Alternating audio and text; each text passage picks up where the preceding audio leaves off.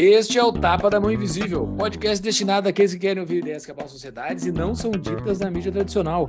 Bem-vindo, Paulo Fux. Olha, Júlio, novamente não falamos de coisas que são ditas na mídia tradicional, né? Quando é que tu viu a mídia tradicional falar de livros? Claramente. clássicos. Clássicos.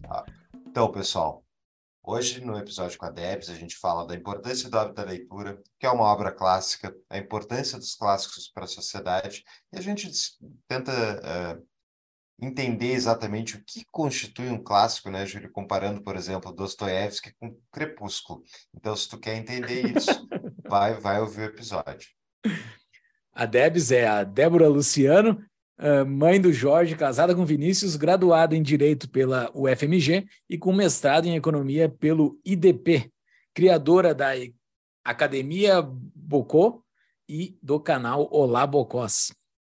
Isso aí. E se você quer ajudar o Tapa, preencha a nossa pesquisa em tapadamãoinvisível.com.br barra pesquisa. A gente está tentando entender melhor a nossa audiência e vocês podem nos ajudar bastante entrando lá no nosso site e respondendo a pesquisa. Exatamente. Fora isso, o TAPA é um oferecimento da DBI Contabilidade, a contabilidade que nos atende no TAPA, é a nossa parceira há muito tempo, tem mais de 300 clientes e mais de 25 anos de experiência, e eles têm uma promoção para quem for ser o uh, cliente deles, que veio pelo TAPA, ganha quatro meses de isenção de honorários e mais abertura gratuita da sua empresa com eles. Tem uma dúvida sobre contabilidade? Quem quer tirar dúvidas sem compromisso? manda um e-mail para eles no contato arroba dbicontabilidade.com.br ou no Instagram arroba dbicontabilidade. Passam como vários ouvintes do Tapa que já aderiram à DBI Contabilidade ao redor de todo o Brasil. Então procurem eles, que os caras são bons mesmo. É verdade. E se você quer fazer parte da comunidade mais livre da internet, é só entrar em tapadamãoinvisível.com.br barra comunidade. Lá tem um linkzinho que você faz a sua contribuição mensal para participar da nossa comunidade. Mas não precisa fazer uma contribuição só para participar da comunidade. Não precisa entrar no nosso Discord, lá onde a gente passa a semana toda conversando com os nossos membros sobre tudo o que acontece no Brasilzão, sobre cultura também. A gente conversa, o pessoal divulga lá bastante conteúdo uh, sobre o, o que está lendo, sobre o, filmes para assistir, tem muita coisa lá. Mas você não quer participar disso, mais um aplicativo para você ter no, seu, no seu celular, pode somente fazer a sua contribuição, que já ajuda demais o nosso projeto, para que a gente mantenha as nossas luzes acesas aqui e sigamos produzindo conteúdo. Uh, isso ajuda demais. Então, faça lá a sua contribuição. É só botar o seu, o seu cartão de crédito lá, que todo mês dá uma pingadinha lá no seu, no seu cartão de crédito. É quase nada para fazer a liberdade se espalhar pelo Brasilzão. É isso aí. E o próximo episódio de livro que a gente vai ter aqui no Tapa é o Padrão Bitcoin do Saifedean Namus. É só vocês entrarem nas, nas, notas do episódio que estão no nosso site. Então, todos os livros recomendados aqui durante o episódio estarão lá com links próprios da Amazon. E a gente ganha um rebatezinho caso você compre pelo nosso link. Acho que é isso. Bora para o episódio. Bora! Débora Luciano, seja muito bem-vinda ao nosso podcast. Valeu por aceitar o nosso convite. Eu que agradeço. O prazer é meu. Quem está nos ouvindo talvez uh, não viu a imagem, não relacionou a imagem à pessoa, é a Debs do Twitter, né? Acho que a maioria dos nossos ouvintes e seguidores deve conhecer a Debs. Uh, Débora, uh, te apresenta aí para o pessoal quem é tu na fila do pão aí, como é que tu apareceu, como é que tu virou uma pessoa, tu te considera uma influenciadora? Tu influencia alguém? O que, que tu te considera? É... Não, não, não, ainda não, ainda não. É pejorativo, né?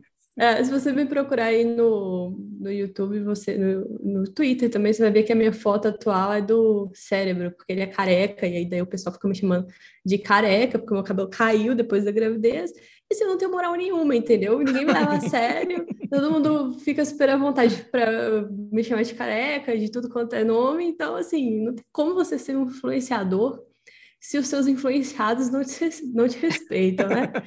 Mas a gente, a gente construiu uma comunidade muito bacana ao longo desses anos. Tem, assim, há três anos que eu faço vídeos para a internet, que eu me comunico na internet. E o meu maior orgulho é, de fato, ter construído essa comunidade, que é uma comunidade que se ajuda, porque a proposta do canal sempre foi essa. Quando eu abri o Olá Bocós, e, e antes era reserva legal, meu marido me ajudava a fazer os vídeos com uma câmera num tripé, assim, uma coisa toda descoordenada, eu falava de direito ambiental, eu era terrível, até que eu resolvi mudar o assunto, assim, para um assunto um pouco mais abrangente, para falar de livros de forma geral. E a minha proposta sempre foi, olha, em determinado ponto da minha jornada, eu descobri que eu não sabia de nada, nada versus nada mesmo, assim, zero do zero do zero, que eu não tinha ideia por onde passava tudo, e agora eu tenho que correr atrás do prejuízo, porque já está, entre aspas, tarde, né? Já, já tinha lá meus vinte e tantos anos, já estava grávida, já estava casada, já era mãe, e descobri que eu tinha que correr atrás do prejuízo, e eu fiz um convite. Vamos junto comigo? Porque eu acho que eu não sou uma exceção nesse mar de ignorância. Por quê? Eu sou uma pessoa que eu fiz faculdade, que eu estudei em boas escolas. Então, assim, se eu que estudei em boas escolas e fiz faculdade, estou nesse mar de ignorância, é possível uh, deduzir daí que existe um número razoável de pessoas que está também afundado nessa lama. Eu fiz esse convite e desde então nós estamos fazendo essa construção.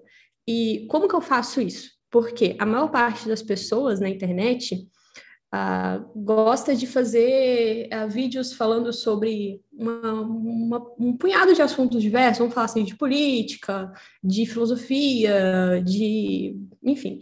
Uh, e essas pessoas preferem dar aula sobre o assunto. Então, vamos falar agora de Império Romano, e daí fala tudo que sabe sobre o Império Romano. E o que eu percebi é que esse modelo, ele não é um modelo que aproxima, na verdade, ele é um modelo que afasta um pouquinho. Então, a gente fica nessa posição assim: tem uma autoridade, essa autoridade está dizendo isso, ou eu concordo com ela, ou eu não tenho nada. Ou eu absorvo o discurso que essa pessoa falou, ou eu não tenho nada. Então, eu resolvi fazer o inverso, eu resolvi uh, aparecer com as fontes. Então, eu sempre pegava os livros e falava: ó, oh, esse livro aqui diz isso. É, eu, eu acho que é uma ideia interessante. Vou usar essa ideia, beleza? Daqui para frente. Se você quiser saber um pouco mais sobre essa ideia, pega esse livro aqui, que eu acho que é uma boa recomendação. E assim, neste modelo mais uh, difuso de construção de conhecimento, a gente chegou onde a gente chegou. Uh, e eu digo a gente chegou onde a gente chegou porque dentro do universo uh, falar sobre livros no Brasil, 40 mil pessoas, que, as, que são as pessoas inscritas no canal, é muita gente, eu fico muito impressionada. Uhum. Eu, eu achei que eu ia conversar com 10 pessoas, tipo, 10 doidos, assim, meio isolados, não. E a, a galera foi chegando e hoje a gente tem um canal relativamente grande, assim, dentro do nicho. Legal. E tu falou que tu notou que tu era ignorante. O que, que, que aconteceu e como é que tu chegou a essa conclusão que tu era ignorante? Foi um processo, né? Porque ah, durante a faculdade eu vivi, eu vivi na prática a polarização da faculdade, da, do Brasil dentro da faculdade. Até 2012, que foi a época que eu entrei na faculdade, a faculdade era dominada completamente pela esquerda. E eu nem vou entrar no mérito assim de grade curricular. Eu vou falar de DCE, sabe? De centro acadêmico, de partido dentro de centro acadêmico e essas coisas. Sempre foram partidos de esquerda ali dentro. Ah, e depois de 2012, com o tempo, e principalmente depois de 2013, com as manifestações que tiveram ali em 2013, a direita foi tomando espaço. Peraí, essa uniformização do discurso não é uma uniformização muito bacana. Isso aconteceu, inclusive, porque a esquerda começou a radicalizar o próprio discurso também. Ao mesmo tempo que a esquerda passa a radicalizar o discurso, a direita passa a tomar um espaço. Vou dizer como isso aconteceu na UFMG. Ah, não havia controle de entrada na UFMG, então quem quisesse entrar na faculdade de Direito entrava, sem precisar se identificar. E o que ah, começou a acontecer foi que o território livre, que é meio que o pátio compartilhado, assim, começou a encher de traficante e de, às vezes, pessoas de rua que chegavam ali para ficar, porque né, ninguém está cobrando nada do acesso. E começou a ficar uma, uma situação horrorosa, porque os alunos começaram a ficar coagidos dentro da própria faculdade, jogavam, aconteceu comigo, um, um, mendigo passou e jogou um toco de cigarro na minha cabeça quando estava subindo a escada, né? Então, assim, estava uma situação realmente sustentável. Daí começaram a propor, vamos colocar controle de entrada na, vamos colocar uma catraca. E a esquerda, não, não vamos colocar catraca, porque a catraca é discriminatória, e daí transfobia, e daí esse papo elitista de catraca, até que uma menina foi quase estuprada dentro do território livre. E daí deu polícia, deu todas as confusões, aí finalmente, né? Ah, não, então vamos colocar uma catraca. Mas só por causa do, da, da radicalização desse discurso, que aí surge uma direita para dizer, não, a gente vai colocar catraca sim, porque é absurdo, é uma, uma espécie de reação, nesse sentido, sim, uma direita reacionária. Ah, e daí, depois que esse processo começou a acontecer, ali em meados do... teve o impeachment da Dilma, que aí já polarizou bastante, né, é golpe, não é golpe, os professores chamando de golpe, e daí depois, em, em 2016 ou 2017, teve a questão da PEC do teto dos gastos, que o Temer quis passar, que o Temer passou, no caso. E dali eu já estava numa, numa consciência política razoável, mas até então, tipo, não me importo com o que aconteça. E ali, durante essa, essa passagem dessa PEC do teto dos gastos, eu falei, agora eu vou, eu vou entender o que está acontecendo aqui eu peguei o relatório, peguei o processo, o processo não, o PL, ali a proposta, e fui ler. Eu não entendi nada. Só um parênteses, a tua formação é direito. Direito, é. Desculpa. Tu pegou, um, tu pegou, tu pegou um, um, projeto de lei e tu não entendeu lendo. Exatamente. Isso. Não. Nesse caso era PEC, né? Era proposta ah, é. constitucional. Exato, é, mas era, era algo legislativo. De... Pegou uma peça legislativa, um advogado pegou uma peça legislativa e não entendeu o que estava lendo. Foi isso? Eu não entendi.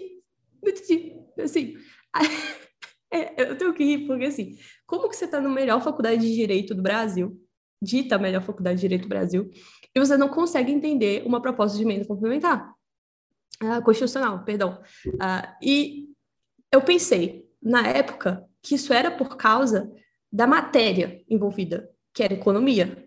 E, de fato, tinha muita coisa de finanças públicas no projeto e tinha muita coisa de economia. E eu precisaria entender economia para conseguir entender do que, que se, tra se, tratava essa, esse projeto.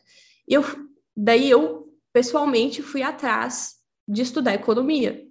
E daí eu caí nas áreas do direito que se envolvem com economia, análise econômica do direito e tudo mais. E daí eu fui percebendo os limites da minha ignorância a partir daí. Peraí, tem uma, tem uma área inteira do direito, chama análise econômica do direito, que eu nunca vi mais gorda, que nunca me falaram que isso existia, com grandes doutrinadores, tipo Richard Posner, super reconhecidos lá fora, livros traduzidos, inclusive, isso nunca tinha passado na faculdade. Uh, então, os limites da minha ignorância estavam associados aos limites que me impuseram de ignorância também, porque ninguém tinha me oferecido essa informação. E, obviamente, eu não ia saber por onde começar a procurar sozinha. Foi daí que começou esse processo de tentar entender os limites do que você não sabe. Aí eu comecei pela economia. Comecei pela economia, fui para a escola austríaca, que era naquela naquele momento a única saída lógica para o ciclo infinito heterodoxo heterodoxo econômico que a, a academia estava envolvida.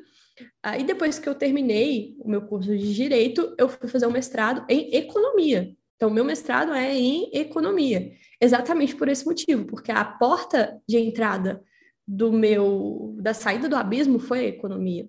E daí, durante o mestrado, obviamente, mestrado em Brasília, com vários players políticos fazendo o mesmo mestrado, muito funcionário público, muito assessor de, de deputado lá, é, e muito, uh, muito jogo político no meio, assim, da economia. Uh, inclusive com a ascensão do Bolsonaro naquela época, então a, a situação já estava se acirrando, assim, com a eleição do Bolsonaro, inclusive. Uh, e daí foi a saída. Depois da economia, aí o negócio deslanchou, né? Eu conheci o Hike, o Hike me abriu portas e por aí foi. Legal. Uma pausa para um rápido anúncio. Além de amigo há muitos anos dos proprietários da Propósito Capital, eu sou cliente deles. E a Propósito Capital é um escritório de investimentos parceiros do BTG Pactual que podem prestar assessoria financeira que você precisa, especialmente depois de ouvir algum episódio aí de macroeconomia do Tapa. Então, a propósito, detém serviços completos para qualquer demanda financeira que você ou a sua empresa necessite. Holding de investimentos no exterior, real estate, family office e câmbio. Para abrir a sua conta gratuitamente, entre no site no descritivo do episódio, que é tapadamãoinvisível.com.br barra propósito, e para quem está nos assistindo pelo YouTube, pode usar o QR Code que está aqui abaixo. A propósito, Capital cuida do que é seu e do que ainda vai ser voltamos para o episódio. Nessa tua jornada e te acompanhando pelo que tu produz hoje, tu dás uh, muita importância aos clássicos, né? Uh, aqui tu falaste de coisas mais práticas do nosso dia a dia, economia, política, coisa que comparado com os clássicos são rasas, são, são rasas não, mas são práticas e não são profundas, né? Uh, por que, que os clássicos são importantes para este processo? Em que momento te deu por conta? Uh, tu pode botar o teu exemplo aqui, ou, ou, como tu queira responder. Por que, que os clássicos se tornaram este gatilho que tem que ser lido, ou, ou tu acha que não tem que ser lido por todos, ou tem que ser lido por alguns? Qual é a função dos clássicos? a minha jornada em direção aos clássicos foi dupla. A primeira foi que um amigo do meu pai, eu já estava fazendo economia e tudo, aí já estava lendo coisas fora do fora do né, do, daqueles livros de aeroporto ali, daqueles livros mais óbvios. Uhum. Daí, um amigo do meu pai deu de presente para ele a Divina Comédia e falou assim: Olha, sua filha gosta tanto de ler, né? Porque eu sempre gostei de ler. Ah, eu acho que ela vai gostar desse livro aqui. E meu pai também não conhecia. Quer dizer, conhecia sim, mas não, não sabia o que era Divina Comédia, né? Daí ele me deu de presente: olha, filha, um livro para você ler, toma. Aí eu peguei a Divina Comédia, abri a Divina Comédia e falei assim: que língua que é isso aqui? eu pesquisei a Divina Comédia em latim. Porque para mim não estava Estava com um exemplar em português. Em português, óbvio. Uh, não, não, mas não estava em português para mim, sabe? Uh, daí eu fiquei, eu não sou alfabetizada. Gente, como é que pode? Eu não sou alfabetizada. Eu não sou minima, minimamente alfabetizada, porque se eu não consigo ler um livro, eu posso largar de mão. Porque uma coisa, uma coisa era eu não conseguir fazer uma integral porque eu escolhi deixar matemática de lado durante a minha formação intelectual. Uma coisa é eu não saber fazer, eu não saber o que é um limite, certo? Outra coisa muito diferente era eu não conseguir ler um livro, que era o que estava acontecendo nesse caso, porque eu nunca abandonei a leitura de livros, eu nunca abandonei a área de humanas.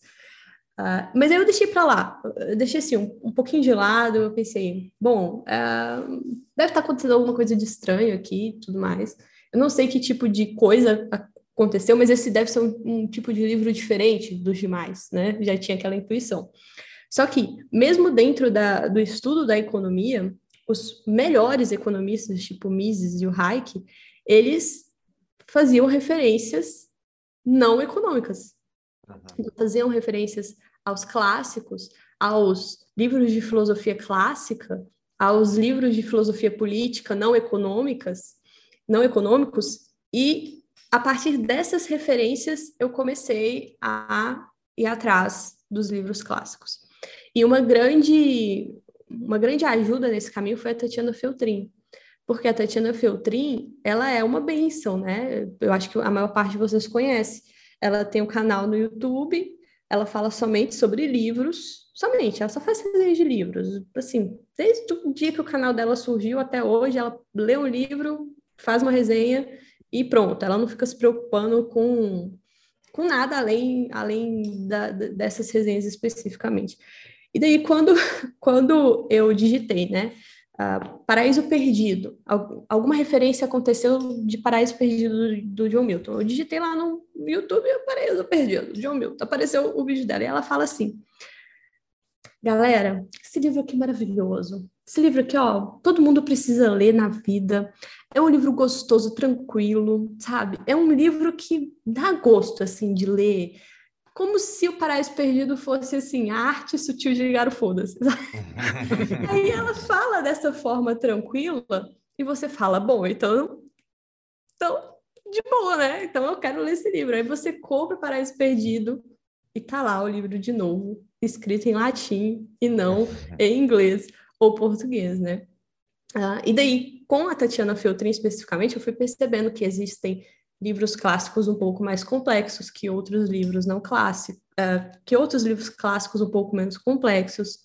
Uh, eu fui percebendo que uh, você começa a adquirir uma cultura assim aos poucos, com com a leitura, um livro vai acumulando em cima do outro, você começa a fazer umas referências bacanas, até chegar ao ponto de você conseguir ler O Paraíso Perdido tranquilamente, Fausto, do Goethe, tranquilamente, a Divina Comédia, tranquilamente. E é um processo, assim, é um processo árduo de você lutar contra essa própria formação horrorosa que provavelmente uh, todo mundo do Brasil recebeu. Acho que devem ser exceções de famílias super eruditas que antigamente, hoje isso está mais popular, que antigamente educavam seus filhos com a Divina Comédia, né? O resto que é o meu caso, colocava dentro da escola e achava que a escola ia fazer o papel. E não é isso que aconteceu. Não é isso que aconteceu de forma nenhuma, né? Eu não sei se você já viu aquele filme Idiocracy, Idiocracia, acho que é o nome em português. Nunca viu? Não. Uh -uh. Eu recomendo para quem não viu, veja, é engraçado, é uma comédia, e eu me sinto todo dia naquele filme olhar a política nacional, porque é um filme que é, é basicamente no, é no futuro e a população ficou cada vez mais burra, mais ignorante, e a situação é tipo cada vez mais degradante da sociedade, e daí tu olha os políticos lá do, do filme Geografia, é muito parecido com o que a gente vê na realidade brasileira. E daí quando Só pega... os burros se reproduziram. Isso é um mote Exato. que está no trailer. Esse é um mote. É, só, só os, burros se reproduziram. E daí o, é bem interessante, porque se tu pega ali a ideia do, do filme e olha para a realidade brasileira, a realidade brasileira, a média de leitura da população brasileira, que é dois livros por ano, uma coisa assim. Eu não sei, tu deve saber, Débora. É 2. Eu acho que é menos. É 2.4. É. Até que tá então, bom, assim, hein? Eu pensei que era menos. Não, não tá bom. tá bom, nem um tá horroroso. a minha expectativa era lá embaixo. Era dois gibi. É era dois gibi da Mônica por, por Não, ano. mas dois, dois livros está incluso, tipo, literalmente qualquer coisa. Ah, tá. O gibi da Mônica tá dentro. Tá, tá dentro, é. Tá dentro. Então, uh, comparava, uh, comparando ao que tu comentou, assim, o Mises, por exemplo, ele cita realmente, cita literatura e tal. O Mises fez uma formação clássica, né? Ele trivium, quadrivium, tal. Ele tinha, ele fez uma formação desse tipo. Ele aprendeu a ler latim na escola, ele leu os clássicos, Homero é, na mas escola. O, o Mises era um gênio, né? Ele falava Sim, dez Não, línguas com Essa formação de, de... É isso que eu ia te perguntar. Essa formação educacional básica, será que a gente não deveria retornar muito mais num sentido desse do que a formação que a gente tem hoje em dia? Porque na época deles, eles estudavam, obviamente era a elite que estudava, não era uma coisa universal, mas eles liam os clássicos dentro da escola. Eles liam, aprendiam latim na escola e liam latim o Homero, entendeu? Então, o uh, que tu acha sobre isso? Então, eu tenho uma opinião um pouco controversa dentro da bolha sobre esse assunto. Porque, assim, é... vocês conhecem a Ilona Betkihazen? Ela é uma educadora fora do normal, fora de série, assim, e eu, eu, gosto muito do trabalho dela. Ela tem uma tese de doutorado sobre educação no Brasil, que, que foi feita pela USP. Uh, e tem dois pontos nesse, nessa história toda. Primeiro, de fato, a educação antiga era melhor, mas ela era uma educação elitizada, super elitizada. Uh, eu não sei se a gente está disposto a voltar a isso, a ter uma educação elitizada e daí você deixa o resto da população para ser educado como eles eram educados antigamente, através do conhecimento tradicional passado de geração para geração. Uh, dentro do contexto brasileiro, especificamente, tem coisas mais práticas a serem feitas para serem resolvidas primeiro do que a, a introdução de um trivium, por exemplo. Uh, os, os, as crianças precisam ler e escrever para começo, começo de conversa, sabe? Uhum. Isso precisa chegar até a escola pública, porque hoje é o que a gente tem. Uh, então, antes de passar para os problemas mais graves, como as crianças não leem clássicos na escola, a gente precisa resolver os problemas básicos, que é as crianças não sabem ler. as crianças não sabem ler, as crianças não sabem somar, entendeu? Antes de passar para problemas um pouco mais complexos, como a gente deveria reintroduzir latim na grade curricular, ah, primeiro, as, as, crianças precisam entender que latim não é latido de cachorro, porque assim, ah, não tem como a gente pensar num, numa, num mundo ideal, no mundo ideal onde poucas famílias conseguem colocar em prática esse sistema de educação e pensar que esse mundo ideal funcionaria aqui no chão de fábrica, sabe? Então, essa educação massificada que a gente tem, ela pode ser melhorada. Não é que, ah, não é que eu esteja falando que no, nas escolas públicas, principalmente, estou focando nas escolas públicas, as crianças não devam ler clássicos. Eu só estou dizendo que na escola pública as crianças estão sendo ameaçadas por traficantes, sabe? Então, uh, eu preciso ter uma, uma visão um pouco mais realista e um pouco mais prática antes de eu chegar lá numa diretora de escola pública e falar. Então, gente, é o seguinte, estou com um projeto aqui de leitura de clássicos e tudo, aí a gente vai sentar, tomando um chá da tarde para os meninos entenderem o que é a, os livros, sabe? A abordagem é um pouco diferente nesses casos. Mas tu acha que tem uma. Vamos lá, tu falou que não seria uma solução realista introduzir o trivial quadril. Concordo contigo. Só que a tua solução de introduzir, vamos aprender, fazer os cenários públicos que não conseguem dar aula para os alunos terem, aprenderem português, matemática, vamos fazer eles trabalharem? Isso também não me parece muito realista, entendeu? É, é super realista, estatal... na verdade. Não, é super realista, na verdade, porque se você você consegue fazer isso. Alguns países já conseguiram fazer isso, e alguns países já conseguiram reverter as situações de educação pública muito precárias, tipo Portugal. Uh, Portugal estava com níveis de educação que caíam sistematicamente ano a ano nas provas de avaliação internacionais, que uh, hoje é a melhor referência para a gente saber como está a educação no mundo. E daí eles fizeram esse projeto de revitalização da educação, que é um projeto muito viável, inclusive. Basta ter vontade política, coisa que dificilmente nós teremos no Brasil. Uh, é, é, basicamente o que a Ilona fala o tempo inteiro. Você precisa ter um currículo, esse currículo precisa ser nacional, esse currículo precisa ser seguido, ele precisa ser aplicado, esse currículo precisa ser claro. As professoras precisam saber que as crianças o que, que uma criança. É, o currículo é assim: o que, que uma criança de seis anos precisa saber? Ela precisa saber ler nessa velocidade aqui, ela precisa saber somar. É isso que ela precisa saber. Esse currículo tem que estar acessível para os pais, porque os pais vão, vão ler esse currículo e vão falar: olha, meu filho tem seis anos, ele não sabe ler, alguma coisa está errada. E lá cobrar na escola. Hoje, o currículo que a gente tem é tipo assim: A criança de seis anos precisa saber a crítica construtiva alinhada à construção da autoridade pedagógica, porque a revolução dos trabalhadores. Tem que ser cidadã, tem que ser cidadã.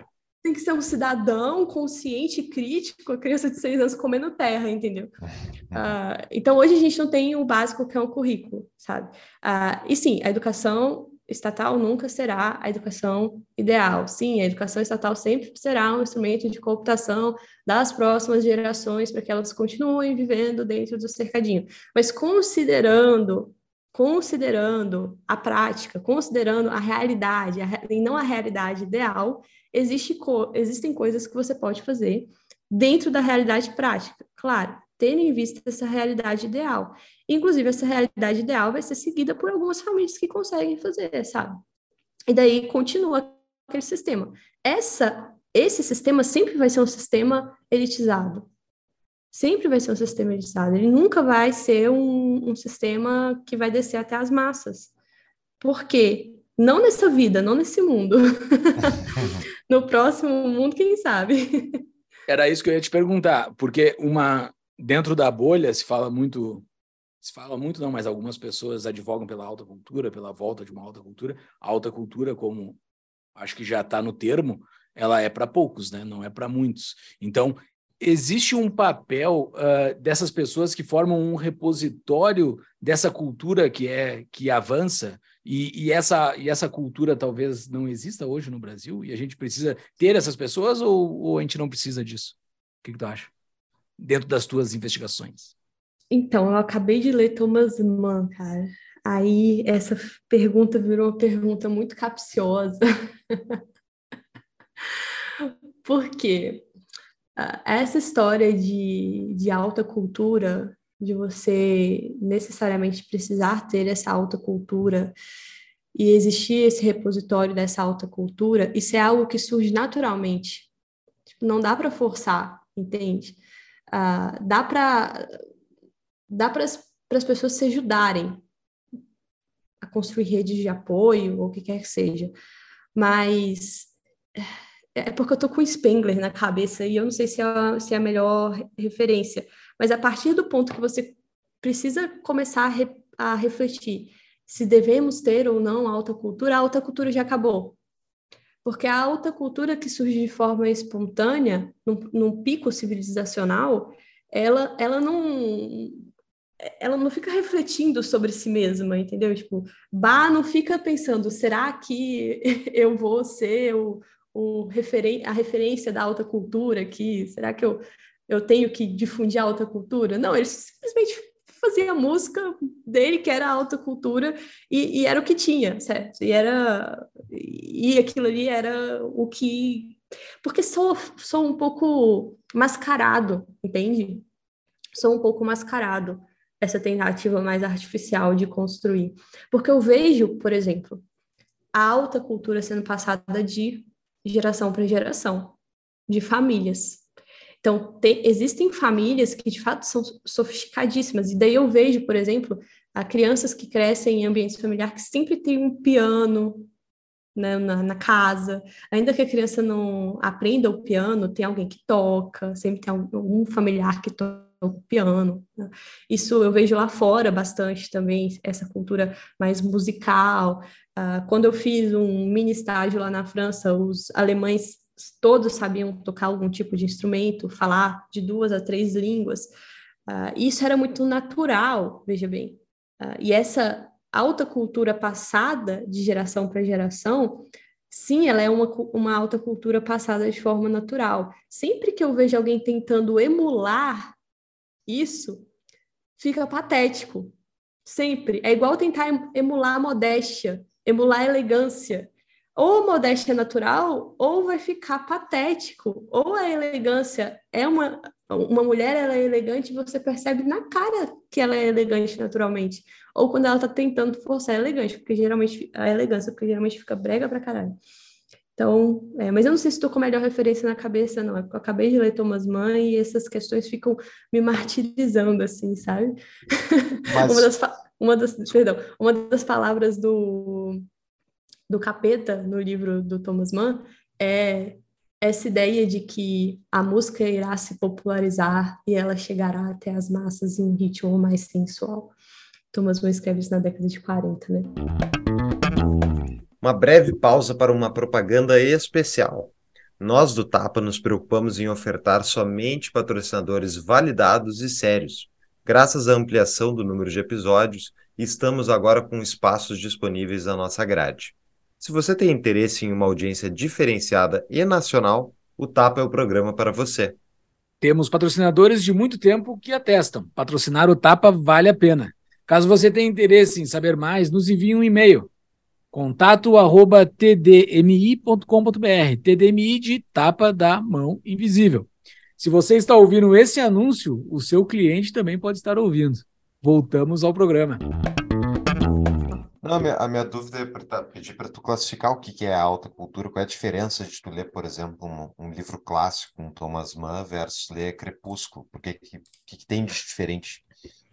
É, nesse ponto uh, uh, da alta cultura, eu penso mais em um conjunto de coisas do que ah, um, um, um elemento separado. Por exemplo, eu posso muito bem aprender piano, não posso, porque não tenho tom nenhum, tipo, mas eu poderia muito bem aprender piano, mas não faz parte de um conjunto de coisas que tem essa, essa excelência que envolve a alta cultura.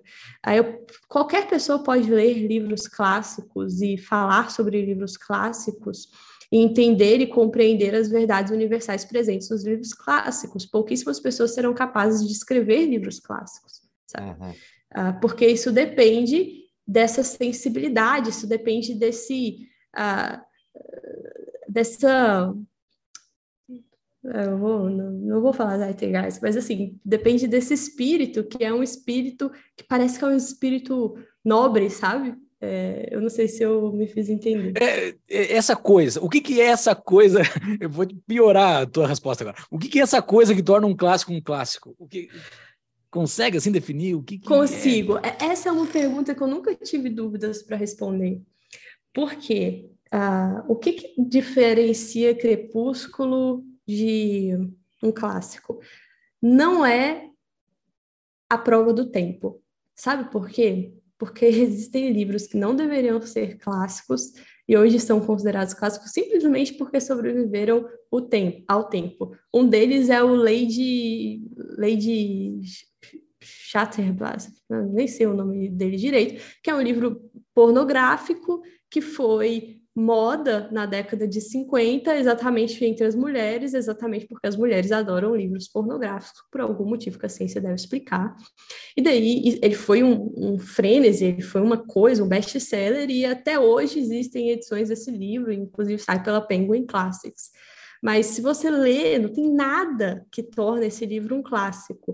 Uh, e o, porque o que torna um livro um clássico é a capacidade do livro de capturar uma estrutura da realidade que você não consegue capturar de nenhuma outra forma que não através da palavra escrita.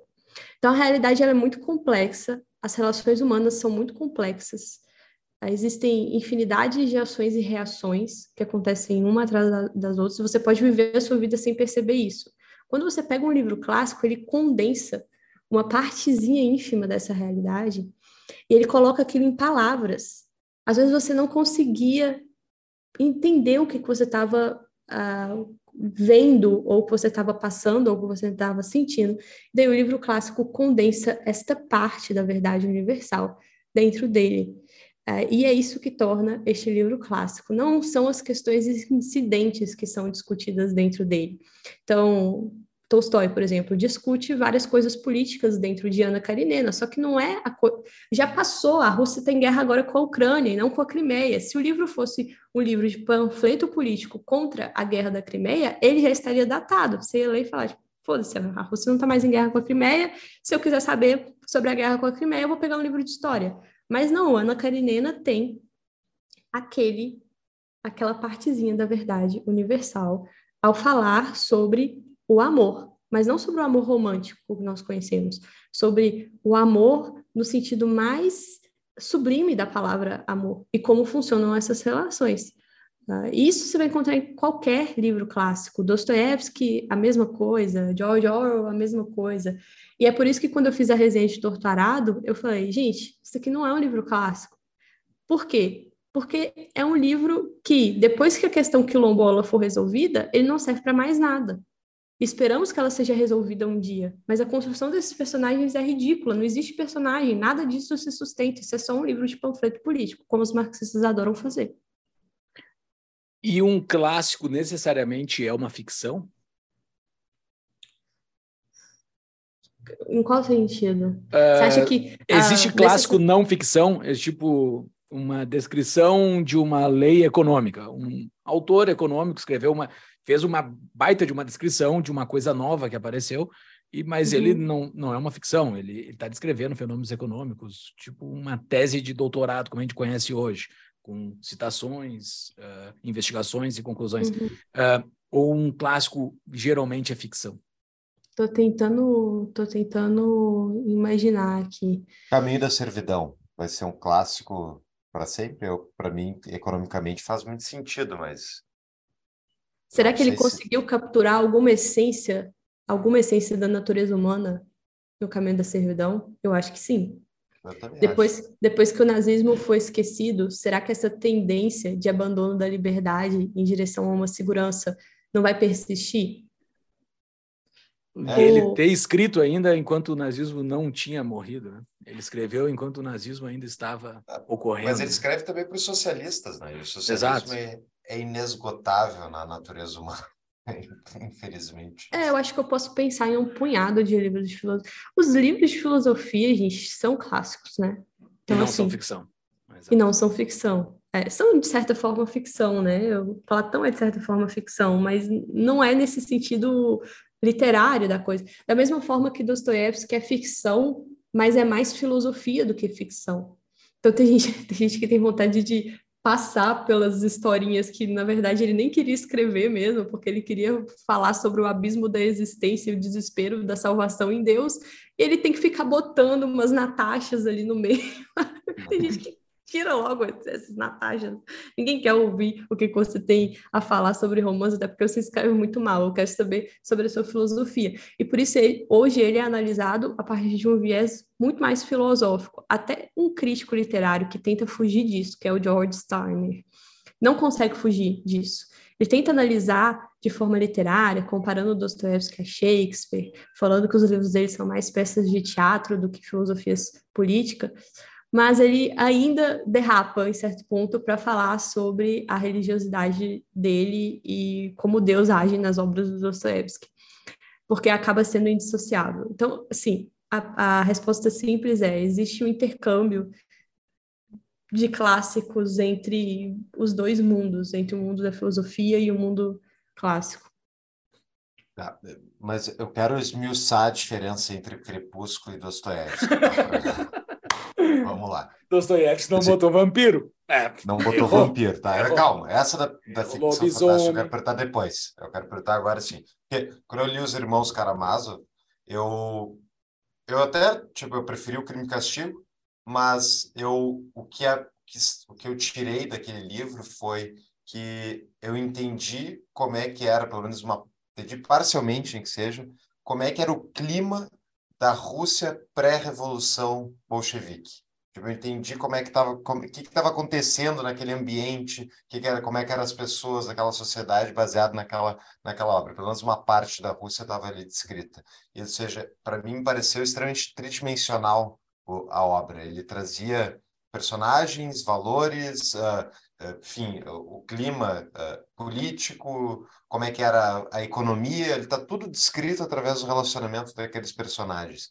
E isso, me, eu gravei, esqueço os nomes dos personagens, esqueço outras coisas, mas eu gravei a minha percepção sobre como é que era a Rússia pré-revolução ler aquele livro. Então, uh, eu não sei, eu nunca li Crepúsculo, tá?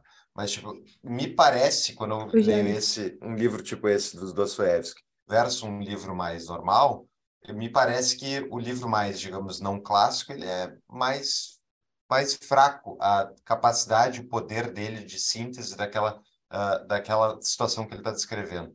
Estou errado? Tem outras coisas? Certamente deve ter outras coisas. O que, que tu acha? Não, que tem outras coisas sobre irmãos Karamazov, com certeza. Sim, sim, sim mas eu digo nisso, de, uh -huh, diferencia sim. de um do outro, entendeu? É, mas é o isso que você falou tem um tem uma verdade muito interessante, porque os Irmãos Karamazov, por exemplo, Karamazov é um livro de camadas. Tem várias camadas. Então, a camada mais superficial é a briga familiar, né? A relação entre os filhos, um filho bastardo e um pai alco alcoólatra. Uh, uma camada um pouco mais abaixo, essa que você acabou de falar, a camada política. Qual que é o clima Rússia pré-revolução, como que as pessoas estão se relacionando, como que as relações estão se, se degradando uh, e como que a, a decadência do campesinato russo se reflete na burguesia russa e nos antigos donos de terra e tudo mais, a gente vê essa decadência. Uma terceira e, e talvez a mais profunda camada de irmãos, do, de irmãos Karamazov é a Teodiceia Divina, porque que coisas ruins acontecem a pessoas boas. E por isso que o Ivan vai ser colocado em contraposição ao Alyosha, porque o Alyosha é um monge e o Ivan vai tentar desconstruir a ideia do Alyosha de que Jesus é amor. Uhum. Ele faz isso de uma forma muito capciosa. É, já o livro que não é clássico, você falou uh, o Crepúsculo e eu acabei de mencionar o Torturado. Bom, o Crepúsculo, ele não tem essas camadas. Ele é um livro sobre uma moça que se apaixona por um ser sobrenatural.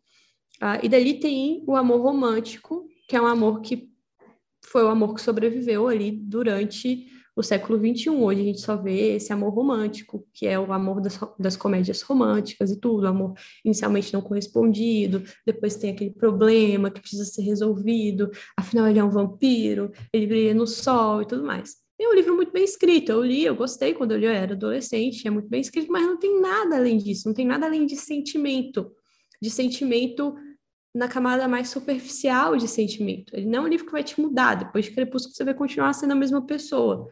Ah, o Tortarada é a mesma coisa. O Tortarada é só uma história de duas irmãs, uma história muito mal construída. Crepúsculo dá de 10 a 0 na construção de personagem. Uma história muito mal construída de duas irmãs. Deixa eu um. Olha o potencial dessa história. Duas irmãs, praticamente gêmeas. Uma pega uma faca escondida nas coisas da avó, uma avó que já está demente, e corta sem querer a língua e depois não pode mais falar. E só uma irmã consegue entender o que ela fala e consegue traduzir o que ela fala para as pessoas. Não dá para escrever um puta livro a partir disso. Um livraço. Olha essa premissa. Mas aí deram só essa premissa para o Ghostwriter e ele não conseguiu desenvolver o resto. não conseguiu, não conseguiu. Não, não faz o sentido. chat GPT, talvez, foi o chat GPT que escreveu não faz sentido. As, as, as irmãs não evoluem como personagem, uma irmã some, nunca mais aparece, a outra irmã vira feminista do dia para a noite, não faz sentido dentro do contexto, nada faz sentido, nada no livro faz sentido. Não, não tem camadas para serem uh, debatidas, porque a única camada possível é a camada política. E é isso que o marxismo fez com a literatura moderna atual. O marxismo não pode aceitar nenhum tipo de outra obra que não seja uma obra política. Se não serve aos fins da revolução e da moral revolucionária, este livro não pode ser bom. Tanto que eles precisam deturpar Dostoiévski para eles usarem Dostoiévski. Eles precisam extirpar Deus da obra do Dostoiévski e aí o Dostoiévski vira um Nietzsche da vida. Só assim eles conseguem trabalhar. Eles fazem isso com várias obras, inclusive com obras de santas, tá? Uh, e eles não concebem literatura fora da propaganda política. O George Orwell fala isso. Ele fala isso nos ensaios, em vários ensaios sobre a liberdade e a liberdade de escrita. E em um desses ensaios ele fala: Eu não consigo compreender a morte da literatura que os marxistas estão propondo. E ele era marxista. Isso é a morte da literatura. Isso, isso, antes do realismo russo atingiu o nível que atingiu. Uh, isso é a morte, isso é asfixia. Se o livro for só político, ele não é nada. Uh, e é basicamente a profecia dele se fez cumprir. A maior parte dos livros que tem aí vendidos hoje, nacionais, são todos, todos panfletos políticos marxistas. Todos. Uma pausa para quem gosta de entender como a economia de fato funciona. Anunciamos o nosso novo patrocinador, o Instituto Mises Brasil. O Instituto está com um site novo, com o maior acervo de artigos em defesa da liberdade do país, além de informações de cursos e das suas pós-graduações. Eles têm duas pós-graduações hoje em dia, a em Economia da Escola Austríaca e Direito, Ciência Política e Liberalismo. Fora isso, vocês têm muito mais conteúdo como Clube Mises e outras coisas lá no site novo, então, que é mises.org.br. Ajude a difundir ideias da liberdade e a construir um Brasil mais livre. Voltamos ao episódio. Tu falou uma coisa aí que é, já foi é, alvo de muita, muita discussão é, minha com meu namorado, que é um leitor voraz, e sobre Ayn Rand, que ele não leu ainda, por isso ele consegue segurar um pouco para comentar. Mas a, é uma crítica comum a Ayn Rand, que o livro dela é um livro ideológico e não é, é raso, enfim, em termos de literatura, que não é um clássico e blá, blá, blá. Os conservadores muitas vezes criticam muito essa questão da Iran. E eu queria saber se tu já leu A Revolta de Atlas e o que que tu achou. Tu acha que tem fundamento uma crítica sobre a obra dela em termos de literatura? Eu nunca li A Revolta de Atlas, porque eu peguei o resumo e já está mais do que suficiente, já dá para entender essas, essas duas mil páginas aí. Uh, eu tenho certeza que tem muita encheção, porque eu já conheço outras obras da Ayn Rand. Então, eu conheço a filosofia dela, eu conheço a filosofia dela do egoísmo, uh, e eu acho que a filosofia da Ayn Rand do egoísmo leva a pessoa ao mais completo desespero. Em determinado momento, ela vai perceber que não dá para se apegar a impulsos mecânicos, e daí ela vai desesperar. Mas aí já é uma opinião pessoal minha, e com relação à obra dela literária, eu não li a Revolta de Atlas ainda, vou reforçar, é, e não pretendo ler tão cedo, mas não por causa das críticas, é só porque é muito grande e tem a Suma Teológica na frente, uhum. tem, tem Edward Gibbon na frente, aí um dia que estiver mais tranquilo eu pego para ela, que não deve ser muito difícil também a leitura, que ela escreve é. bem. Ao contrário do que falam, ela escreve bem. Eu acho que ela escreve bem. Sim. É, é eu, eu pessoalmente amei o livro, porque como empre... sou empreendedor, aquilo ali é um ódio ao empreendedor, então assim, é uma coisa, é, é uma discussão que é, tem que, se tem um sentido, se aquela obra está, uh, digamos, louvando um determinado tipo de pessoa, tipo de agente, ela é uma obra menor, porque aquela obra da Ayn Rand, O Revolt Atlas, ela está louvando o empreendedor como cara que faz o mundo girar, que eu acredito fielmente nisso. Então, quando eu vejo aquele discurso do dinheiro, do Dancone e outros que tem dentro da obra, é sensacional, para mim é emocionante, mas é porque eu eu sou empreendedor, então eu me relaciono muito facilmente. E a crítica que eu já vi falar é isso: é quando tem uma obra, seja Ayn Rand ou outra, mas a obra ela tem um viés muito claro, não tem, é, ela é uma obra insuficiente, ou enfim, não é uma não é alta cultura, coisa do tipo. É, eu não sei, eu, eu, eu, não li, né? Eu teria que ler, mas assim, isso não é um problema outra, por outro si. Autor. Não, não acho. Não é um problema por si só. Vou, vou usar o exemplo do George Orwell. George Orwell escreve livros de crítica ao stalinismo. Mais do que claro na obra dele. Tanto a Revolução dos Bichos. Não é claro. Não é claro, porque os stalinistas citam o, o 1984. Não citam, não citam. Ele, ele não. Os não, stalinistas, tá, não, não stalinistas não. Esquerdistas Porque, citam. Claro, Esquerdista, é. Esquerdistas citam, mas stalinistas não, tá certo? É, o Revolta dos Bichos eles não conseguem negar. Então, assim, a Revolução dos Bichos, eles não conseguem negar que o porco é Stalin e o outro lá é o Trotsky e tal. O 1984, por que, que a esquerda usa o 1984? Porque a parte panfletária do livro é só a camada superficial. Então, de fato, ele está fazendo uma crítica ao stalinismo, de fato, ele está pegando elementos do, do stalinismo, uh, de fato, o grande irmão é o Stalin, de fato, lá na Rússia Soviética tinha o Ministério da Verdade, assim como tinha lá no nacionalsocialismo, mas a camada mais profunda da obra é uma verdade universal, que é a seguinte: os homens estão muito dispostos a viver em regimes totalitários e eles se conformam muito rápido a esses regimes totalitários. Então, eles rapidamente entram na nova hierarquia e passam a funcionar nessa nova hierarquia. E daí é uma exceção a exceção da exceção que vai tentar sair da Matrix e vai tentar se revoltar contra o sistema. E geralmente não vai dar certo. Geralmente eles vão falhar, porque o sistema já vai estar uh, instalado, como todos os revolucionários antissoviéticos falharam, né? Stalin morreu de, de velho mesmo. Esse. E morreu demoraram de descobrir que ele estava morto. Tanto medo. Ninguém queria, ninguém queria dar o laudo. uh...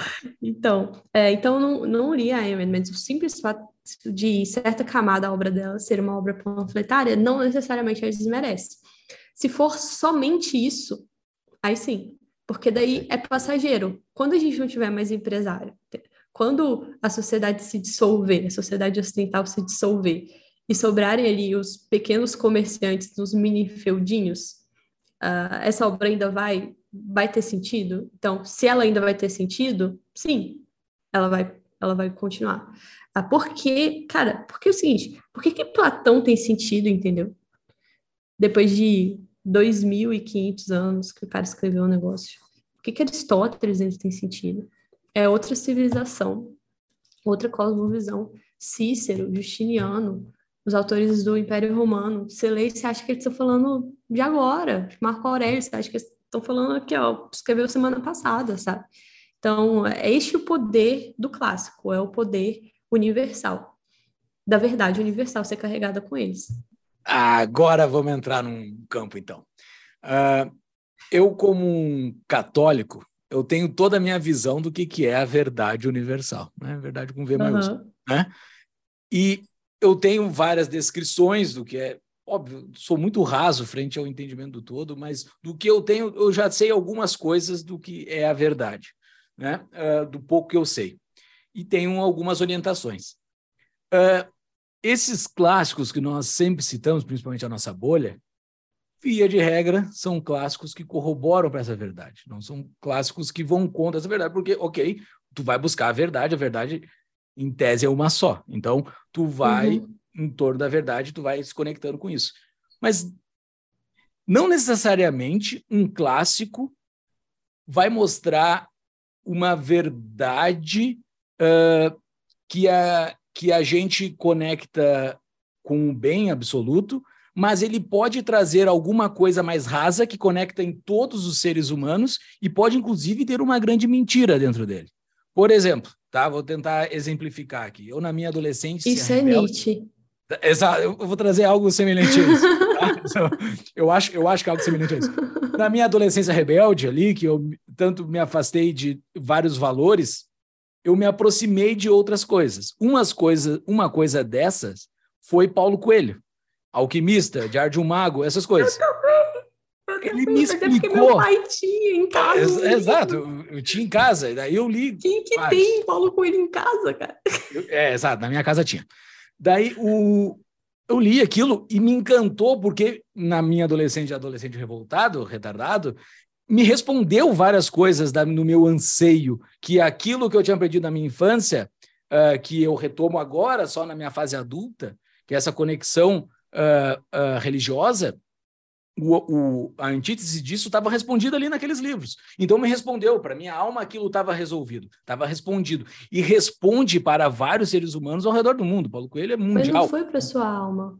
Não foi para é, sua é Isso, me explica o que, que é isso. Me explica o foi que, que é isso. Foi para sentimento. Foi para sentimento. Assim, é igual o Crepúsculo, é o que eu tô falando. As meninas que leem Crepúsculo, elas querem um amor romântico. E elas leem, elas leem Crepúsculo e ali está um amor romântico, aquele amor dos filmes, aquele amor sentimental. Ah, e daí você, como adolescente lendo Paulo Freire, é, ele correspondeu Paulo ao seu... Paulo Coelho. Imagina. Não, Paulo, Freire não. Ainda não Paulo Coelho, ele correspondeu ao seu sentimento, entende? Não a sua alma. Tanto que, eventualmente, a sua alma falou, help! Tá, mas de... Vamos, vamos esmiuçar. Me tira daqui! Mas vamos esmiuçar isso. Se, uh, ok, eu entendo, eu entendo a, a, a, camada de profundidade que a gente está falando aqui e a gente uhum. utilizou na nossa linguagem aqui alma e sentimento, botando duas coisas distintas, uma coisa mais profunda, outra coisa mais ah. rasa, e vamos seguir nessa só para a gente Peraí, ter uma linguagem antes de você seguir, é, posso usar São Tomás de Aquino? À vontade.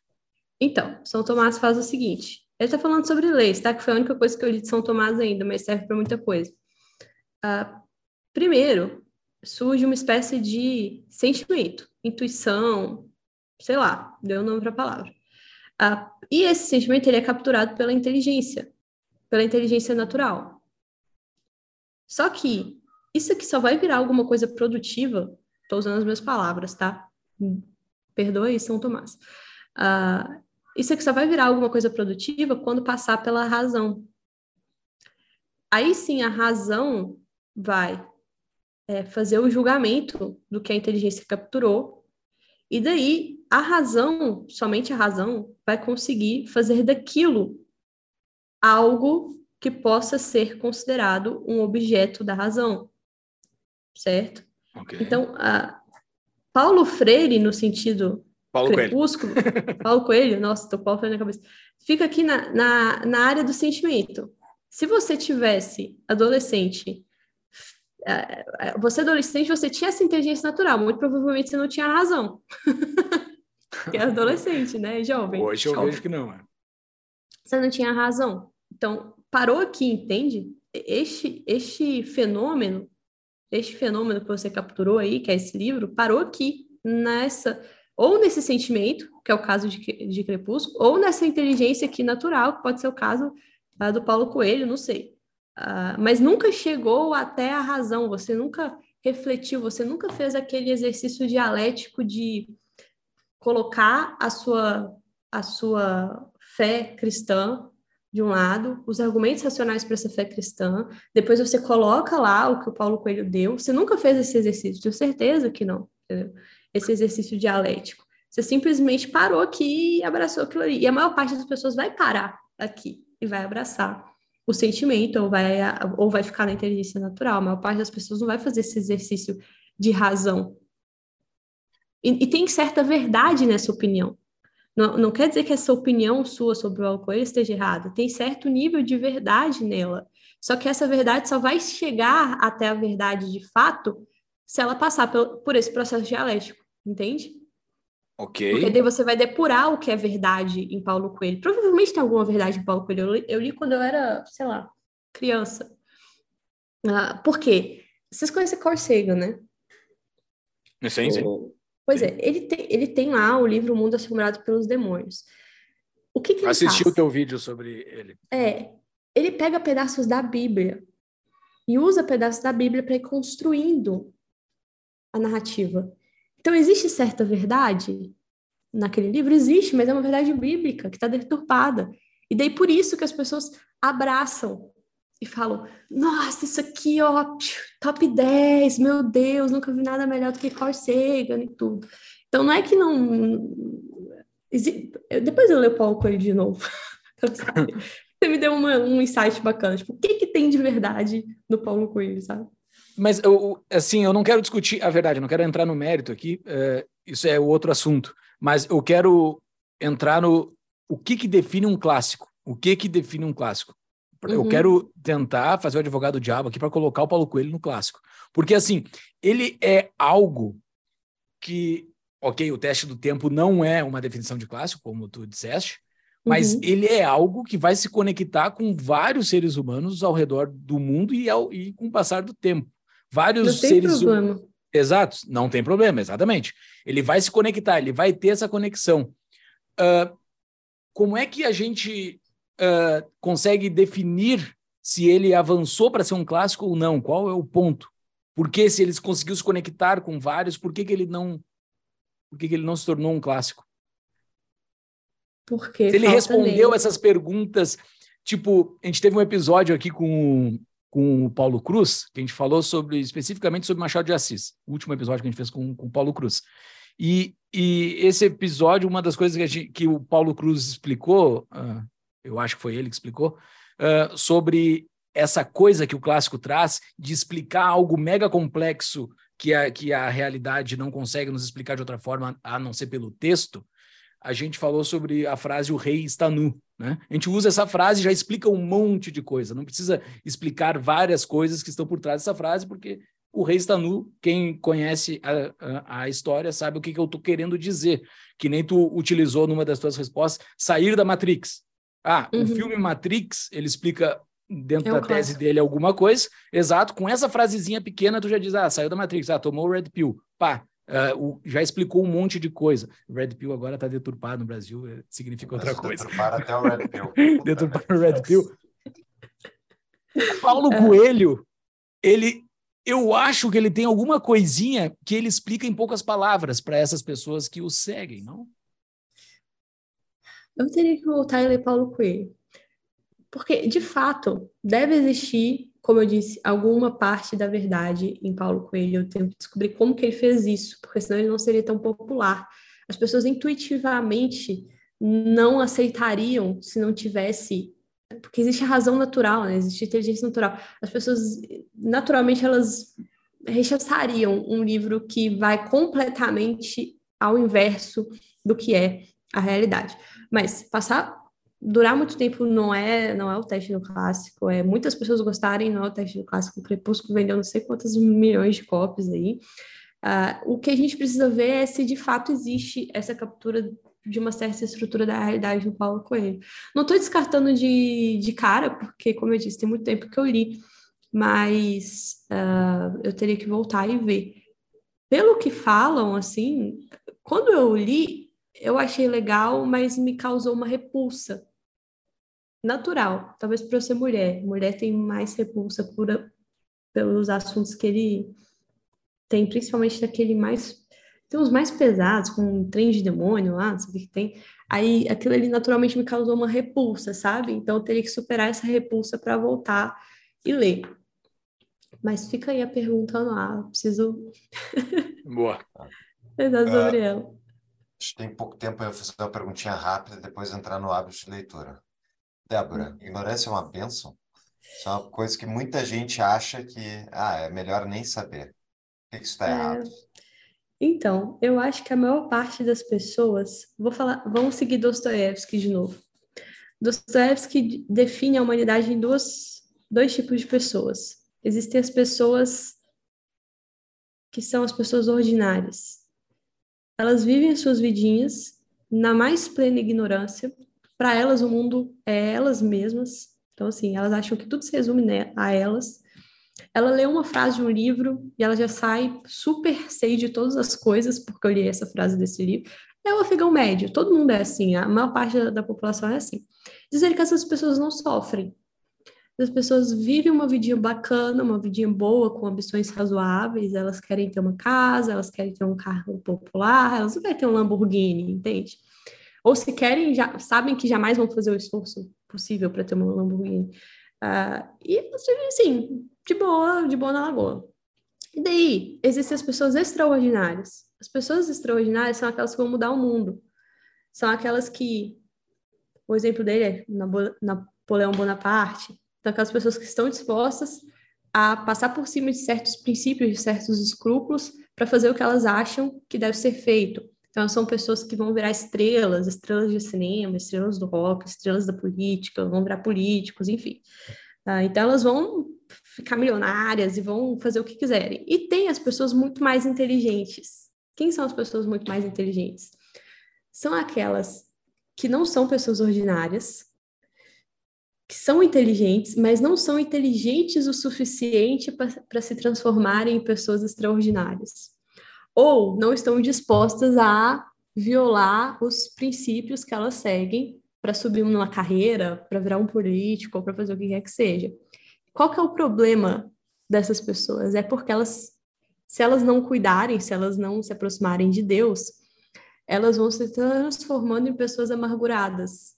Então, diferente das ignorantes que vivem a vida de boa, sem preocupação nenhuma, essas pessoas começam a ficar amarguradas, ressentidas, começam a, a ruminar dentro delas certa inveja de quem conseguiu, de quem conseguiu chegar lá, mas elas sabem que o que conseguiu chegar lá passou por cima de um princípio do tipo, eu não vou fazer um teste de sofá com o diretor de tal ou tal emissora. Elas sabem, mas mesmo assim elas começam a remoer, e daí, se elas não cuidarem, elas morrem uma profunda, um profundo desgosto. Diz o docente que elas dão um ataque cardíaco, do tanto que esse sentimento perder o coração.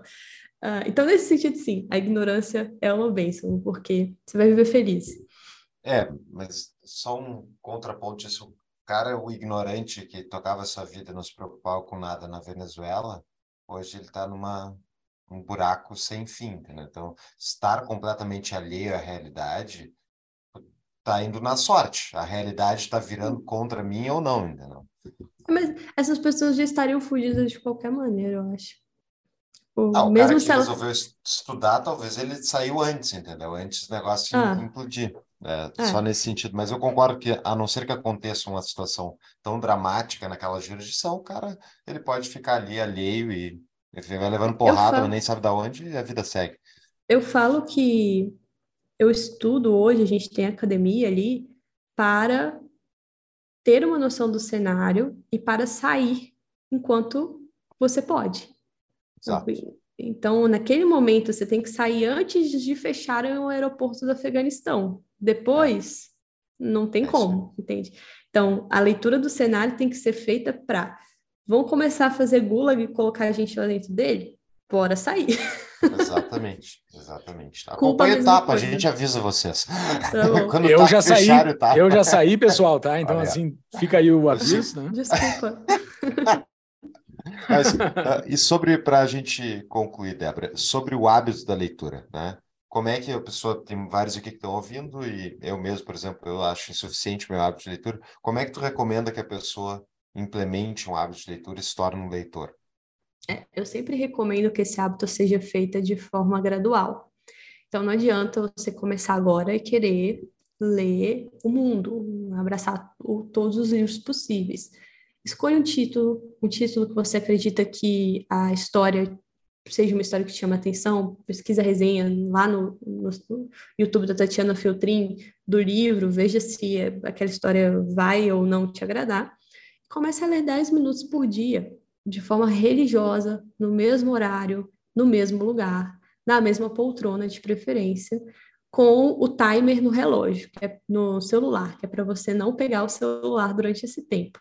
Depois de um mês fazendo isso, aumenta para 15 minutos. Depois de um mês lendo 15 minutos, aumenta para 20, até chegar ao ponto que você vai perder a noção do tempo e vai queimar o arroz que você está lendo livro. Só que a leitura é um hábito, assim como a academia é um hábito. Ah, e no início, os cinco primeiros minutos de esteira vão te fazer sofrer, são, serão cinco minutos eternos na esteira. Uh, e depois você vai conseguir correr uma, duas horas seguidas, mas o processo é lento e o processo é demorado e a recompensa não é uma recompensa imediata. Então, a dopamina com a leitura não vem de forma imediata, ela vem depois de um tempo. Você precisa insistir, senão você não vai conseguir. Insiste, no início vai viajar, a mente vai viajar, você vai ter que ler o mesmo parágrafo 25 vezes, mas não importa. Insista, porque lá no final vai ser mega recompensador e o gosto e leitura não é um dom, assim, a pessoa tem que forçar, porque não necessariamente ah, eu gosto de ler, então se eu não gosto eu não vou ler. Tem que dar uma forçadinha. É, correr é um dom? Não sei. Alguns maratonistas, sim, têm o dom. Vão trabalhar com isso profissionalmente. Mas a maior parte de nós vai lá para academia só para não travar a coluna, né? Então, assim, talvez seja um dom em quem gosta mesmo, em quem se, se afunda, lê pra caramba e eventualmente começa a transformar aquilo numa forma de profissão. É por isso que eu digo, não fiquem olhando os influenciadores que leem livros e livros e mais livros, mais livros, porque eles trabalham com isso. Eu trabalho com isso. Uma parte do meu trabalho é isso. Então, não adianta querer ficar se comparando, ah, fulano lê mil pais. Ah, o maratonista correu 42 quilômetros em duas horas, então vou correr em, em duas horas também. São objetivos diferentes. É, se você quer ser um profissional, você quer correr a, a maratona de Berlim, existem alguns sacrifícios que precisam ser feitos. Mas nem todo mundo precisa correr a maratona de Berlim, sabe? Pode correr ali os 5 quilômetros da sua cidade mesmo, que a sua prefeitura organiza, que vai funcionar igual. Muito bacana. E uh, só mais uma última pergunta. A vida intelectual uh, que a gente tem ao, ao começar a ler, ela é para todos? Uh, a gente falou lá no início sobre uma elite cultural, mas todos nós conseguimos ter algum contato com isso? A vida intelectual, no sentido de você se dedicar integralmente para o intelecto, naquele sentido espartano da coisa, aquele sentido academia de Platão da coisa, na verdade. Uh, não é para todo mundo, porque obviamente nem todo mundo consegue ficar por conta a maior parte das pessoas trabalha, a maior parte das pessoas tem família, tem filhos. Uh, e eu, sinceramente, não acho que é muito saudável também não ficar por conta, sabe? Geralmente quem fica por conta fica meio doido, fica meio lelé da cabeça. Uh, mas a vida intelectual, no sentido de que eu posso sim ler bons livros sendo mãe, sabe? Eu posso ser bons ler bons livros sendo médico eu provavelmente não vou ler na velocidade que o Rodrigo Gurgel lê, ou no volume que o Rodrigo Gurgel lê. E o Rodrigo Gurgel nunca vai ler todos os livros do universo também. E ele também nunca vai conseguir ter a sabedoria universal. São Tomás de Aquino escreveu a Suma, tem 3 mil páginas, e falou no final: o que, que valeu isso? Isso não é nem 0,01% do conhecimento do mundo, sabe? Uh, nesse sentido mais limitado, sim, a vida intelectual é para todo mundo, deveria ser para todo mundo. O Brasil precisa desesperadamente de leitores, cara. Se o Brasil tivesse leitores, a gente estava numa situação infinitamente melhor do que nós estamos hoje. As pessoas não sabem interpretar um tweet simples, porque elas não sabem ler. Bizarro. É verdade. Débora. Mas, mas não, peraí, então, para terminar, não estou positivo. Tu não está otimista, Débora? Eu sou otimista quando eu vejo o fato do teu canal ter todos os seguidores, a gente tem uma audiência cativa aqui que cresce e outros canais que trabalham isso. As, os brasileiros, tem uma parte dos brasileiros que parece estar interessada em acordar para necessidade de, trans, de se transformar para ter um país diferente. Eu vejo isso nas editoras, Paulo. Ah, quando José Monir Nasser deu aquelas aulas sobre expedições pela cultura, ele falava sobre 100 livros pré-definidos, são todos livros clássicos. Ele falava assim nessas aulas, foi em 2004.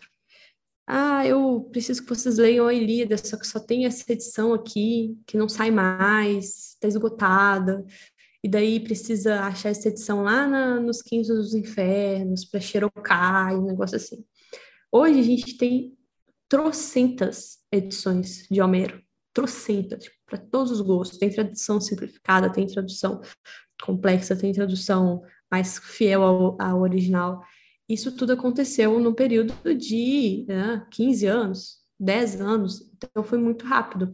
Várias edições disponíveis na internet, é, a própria Amazon, né, foi uma facilitadora demais disso. Eu moro numa cidade que sequer tem livraria e a Amazon entrega na minha casa, assim, coisa que jamais eu imaginaria que aconteceria. Então, tô, de certa forma, eu tô otimista com relação a esse prognóstico, mas eu falo que o meu trabalho é de formiguinha. Eu fico fazendo aquele negócio, tipo assim, efeito pirâmide, sabe? Eu falo, olha, você tá assistindo o meu canal, mas agora você precisa trazer mais três aqui. Aí você vai capturá-lo por um livro, assim, meio de boa, e aí, de repente, ele vai estar tá lendo a Divina Comédia com a gente. Boa. É, só um parênteses nessa tua última resposta. Essas edições simplificadas é bom para quem está começando? Tipo, pegar a Ilíada de uma, uma linguagem mais nossa? É, eu não recomendo muito, não. Porque. Não? não, porque não tem graça, cara. A graça é a, é a dificuldade, entendeu? A graça é procurar a palavra no dicionário. É, eu recomendo livros de apoio. Então, por exemplo, ah, eu estou com dificuldade de ler a Ilíada, não sei, começou com a tal de uma fúria de Aquiles, não sei quem que é Aquiles, por que que começou no meio do caminho. Ah, daí você pega um livrinho que contextualiza o negócio. Daí sim, eu, eu recomendo Entendi. esses livrinhos. Mas as, tradu as traduções simplificadas mesmo, assim, porque você vai ler simplificado e depois você não vai voltar para ler original, porque eu conheço meu leitorado. uhum, uhum. Muito bem. Boa. Debs, tuas redes para o pessoal seguir, por favor, considerações finais e dicas de livro. Ah, a gente indicou bastante livro, né? Ah, vou botar Aqui, nas notas. Vou fazer as notas, é. As minhas redes sociais é o Labocos, arroba Labocos em todos os lugares. Em todos os lugares, Instagram, Twitter, meu site é o labocos.com.br. E eu só queria indicar o último livro, que eu até trouxe ele aqui, porque eu estou fazendo uma pesquisa, que é uma pesquisa um pouco diferente. Uh, e daí eu achei essa pesquisadora aqui, que não tem em português, infelizmente. Vocês me pediram um livro em português, mas é isso que eu estou fazendo agora. É, ela chama Sarah Hard, sem o A. E esse livro que eu consegui dela, os outros estão meio que esgotados, assim, chama Mães e Outros. Ela é uma antropóloga que faz uma análise darwinista, óbvio, né, evolucionista, a partir do, de estudos com primatas. Mas ela dá uma perspectiva muito interessante de construção de civilização a partir desse viés evolucionista, que é uma perspectiva diferente. Então, recomendo que vocês, quem tiver interesse nessa parte mais Darwin da coisa, inclusive os Red Pills deveriam ler, tá? Porque é seleção sexual e eles falam muita merda sobre isso. White Pills, essa, esses, esses eu não conheço. Não. Os Red, Red Pills, não. Ah, os Red não. Pills, eu entendi o White é. Pills. Os Red Pills brasileiros os ah, falam sobre sexualidade é. Tá. Não sei Deve... se estão nos ouvindo aqui, tá? Deve... Não, não, não, não é para o nosso público. muito bem. Débora, muito obrigado. Adorei o papo. Meus parabéns pelo trabalho. Até a próxima. Valeu, até mais.